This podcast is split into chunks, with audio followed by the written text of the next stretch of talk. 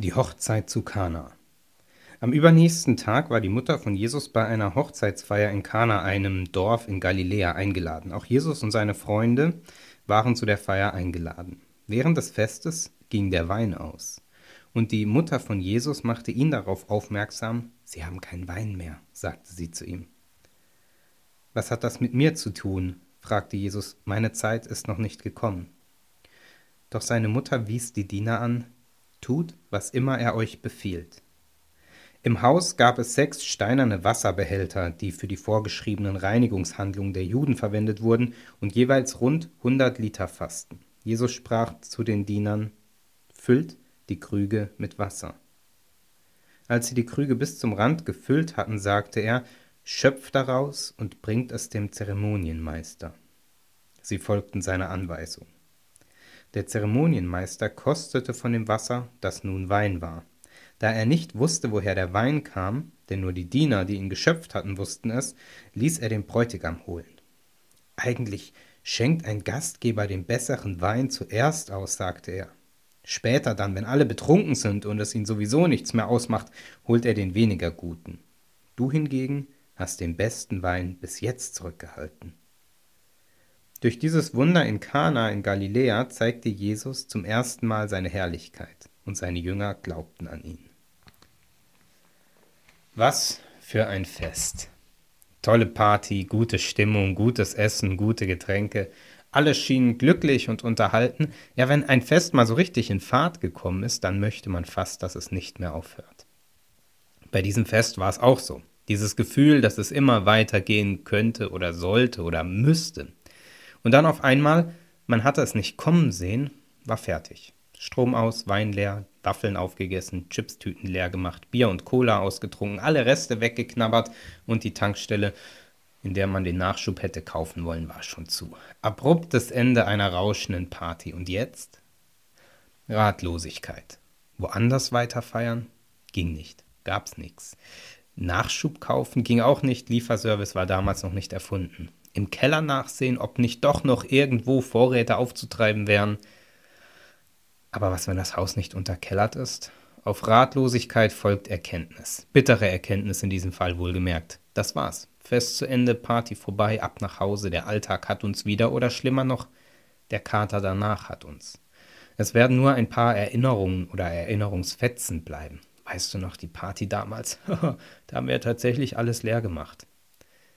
Ja, dann brachen alle auf, machten sich auf, gingen, suchten Jacken und Schuhe, hier noch ein wenig Gelächter, da Schuhe zubinden, danke, schön war's, wir müssen uns unbedingt bald wieder treffen, ciao, Stille. Abruptes Ende eines Festes. Weil das, was zu einem Fest gehört, auf einmal alle war, nicht mehr da war, in diesem Fall die Getränke. Der Treibstoff des Festes war aus. So wie mit dem Auto, wenn der Tank leer ist, dann fährt es nicht mehr. Vor etlichen Jahren waren meine Frau und ich in den USA auf einem Roadtrip mit dem Auto von Chicago nach LA. Tolle Sache. Irgendwann dann in der Wüste von Arizona, im Nirgendwo, ging in dem Auto die Tankanzeige auf Reserve. Die letzte Tankstelle davor hatten wir ein bisschen äh, übermütig noch äh, beiseite gelassen und dann ging die Tankanzeige auf Reserve. Das kann bei unterschiedlichen Autos ganz unterschiedliches bedeuten. Wie lange fährt es noch? Wie viel ist tatsächlich noch im Tank? Wie hoch ist der Verbrauch? Wie präzise ist die Anzeige und so weiter. Aber auf einmal fuhren wir vorsichtiger, langsamer, sparsamer. So sparsam, so langsam und so vorsichtig, wie wir eben konnten. Gleichzeitig überlegten wir, wie wir vorgehen wollten, wenn wir tatsächlich stehen bleiben würden, mitten in der Wüste in Arizona. Unangenehme Situation. Unangenehme Spannung auf einmal im Auto. Wie geht die Sache hier weiter? Das Ende war für uns Roadtrip-Anfänger an dieser Stelle nicht abzusehen. Und dann endlich, nach einer gefühlten Ewigkeit, die nächste Tankstelle. Die Erleichterung war groß. Spontaner Jubelausbruch im Auto, geschafft. Und dort volltanken bitte. Aber dazwischen, da war so eine Zeitspanne, die war unangenehm. Der Tank so gut wie leer, die unbekannte Wegstrecke vor uns. Und dieses dazwischen, das ist manchmal ganz schön anstrengend. Wenn der Treibstoff vom Auto, vom Fest, vom normalen Leben ausgegangen ist oder fast ausgegangen ist und man nicht weiß, wie lange es noch weitergeht. Die Geschichte, die ich eingangs vorgelesen habe aus dem Johannesevangelium, die Hochzeit zu Kana, das ist auch so eine Geschichte von einer Situation, wo der Treibstoff, in diesem Fall der Wein, ausgeht. Peinlich, Party zu Ende. Eigentlich ja. In der Hochzeit zu Kana, da passiert ein Wunder. Jesus macht Wasser zu Wein, das ist sprichwörtlich geworden, ist ja nochmal gut gegangen. Und außerdem, der Wein hinterher, der war obendrein noch besser und schöner und mehr und vor allem sehr viel. Wir kennen die Geschichte. Wir wissen, wie die Geschichte ausgeht. Wir wissen, der Trick mit dem Wasser und dem Wein klappt. Wir wissen, alles nochmal gut ausgegangen. Der Unterschied zwischen solchen alten Geschichten, die uns in der Bibel oder an anderen Stellen überliefert sind, und den Geschichten, in denen man selber erlebt, ist folgender. Bei den alten Geschichten, da wissen wir, wie sie ausgegangen sind, da ist uns das Ende miterzählt oder mit überliefert.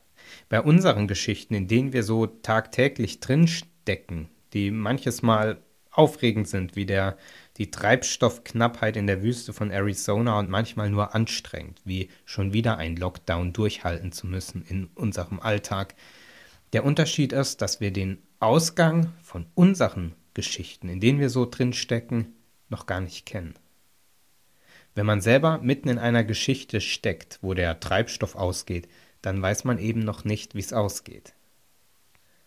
Ich denke dabei an diese Lockdown-Situation, an Corona, an das normale Leben, das seit einigen Monaten äh, so ist, als wäre der Treibstoff ausgegangen. Das, was es sonst braucht, dass das Leben seinen normalen Gang nimmt, das ist nicht mehr da.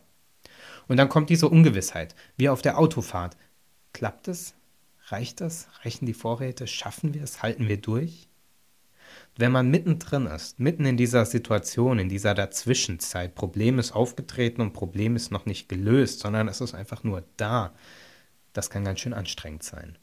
In der Geschichte der Hochzeit zu Kana, da passiert dann etwas Komisches. Jesus fordert die Leute, die Diener in der Geschichte auf, Wasser in die Krüge zu füllen. Wasser, könnte man fragen. Die wollen doch Wein. Wieso sollen die Wasser einschenken? Ich glaube, dass es ganz schön viel Überwindung kostet, Wasser zu holen, wenn eigentlich Wein benötigt wird, weil es sich falsch anfühlt. Wie soll das das Problem lösen? Das hat doch mit dem Problem nichts zu tun. Wie soll dieses Wasser in der Zwischenzeit helfen, wenn es doch eigentlich Wein braucht? Ich glaube aber auch, dass es ein gutes Bild. Ob aus dem Wasser Wein wird, das wussten die Leute nicht. Darauf hatten sie keinen Einfluss. Das ist irgendwie ein Akt des Vertrauens, etwas zu tun, von dem man die Wirkung auf die Lösung noch gar nicht so ganz absehen kann. Zu handeln, ohne garantiert zu haben, dass das gewünschte Ergebnis kommt. Die Geschichte zu Kana, die hört eben nicht damit auf, dass die Leute enttäuscht abziehen, und sie ist auch nicht deswegen erzählt als Beispiel für die schlechteste Hochzeitsfeier im ersten Jahrhundert, sondern weil sich eine dramatische Wendung vollzieht. Wasser wird zu Wein, eine Wendung zum Guten oder anders gesagt, Jesus greift ein.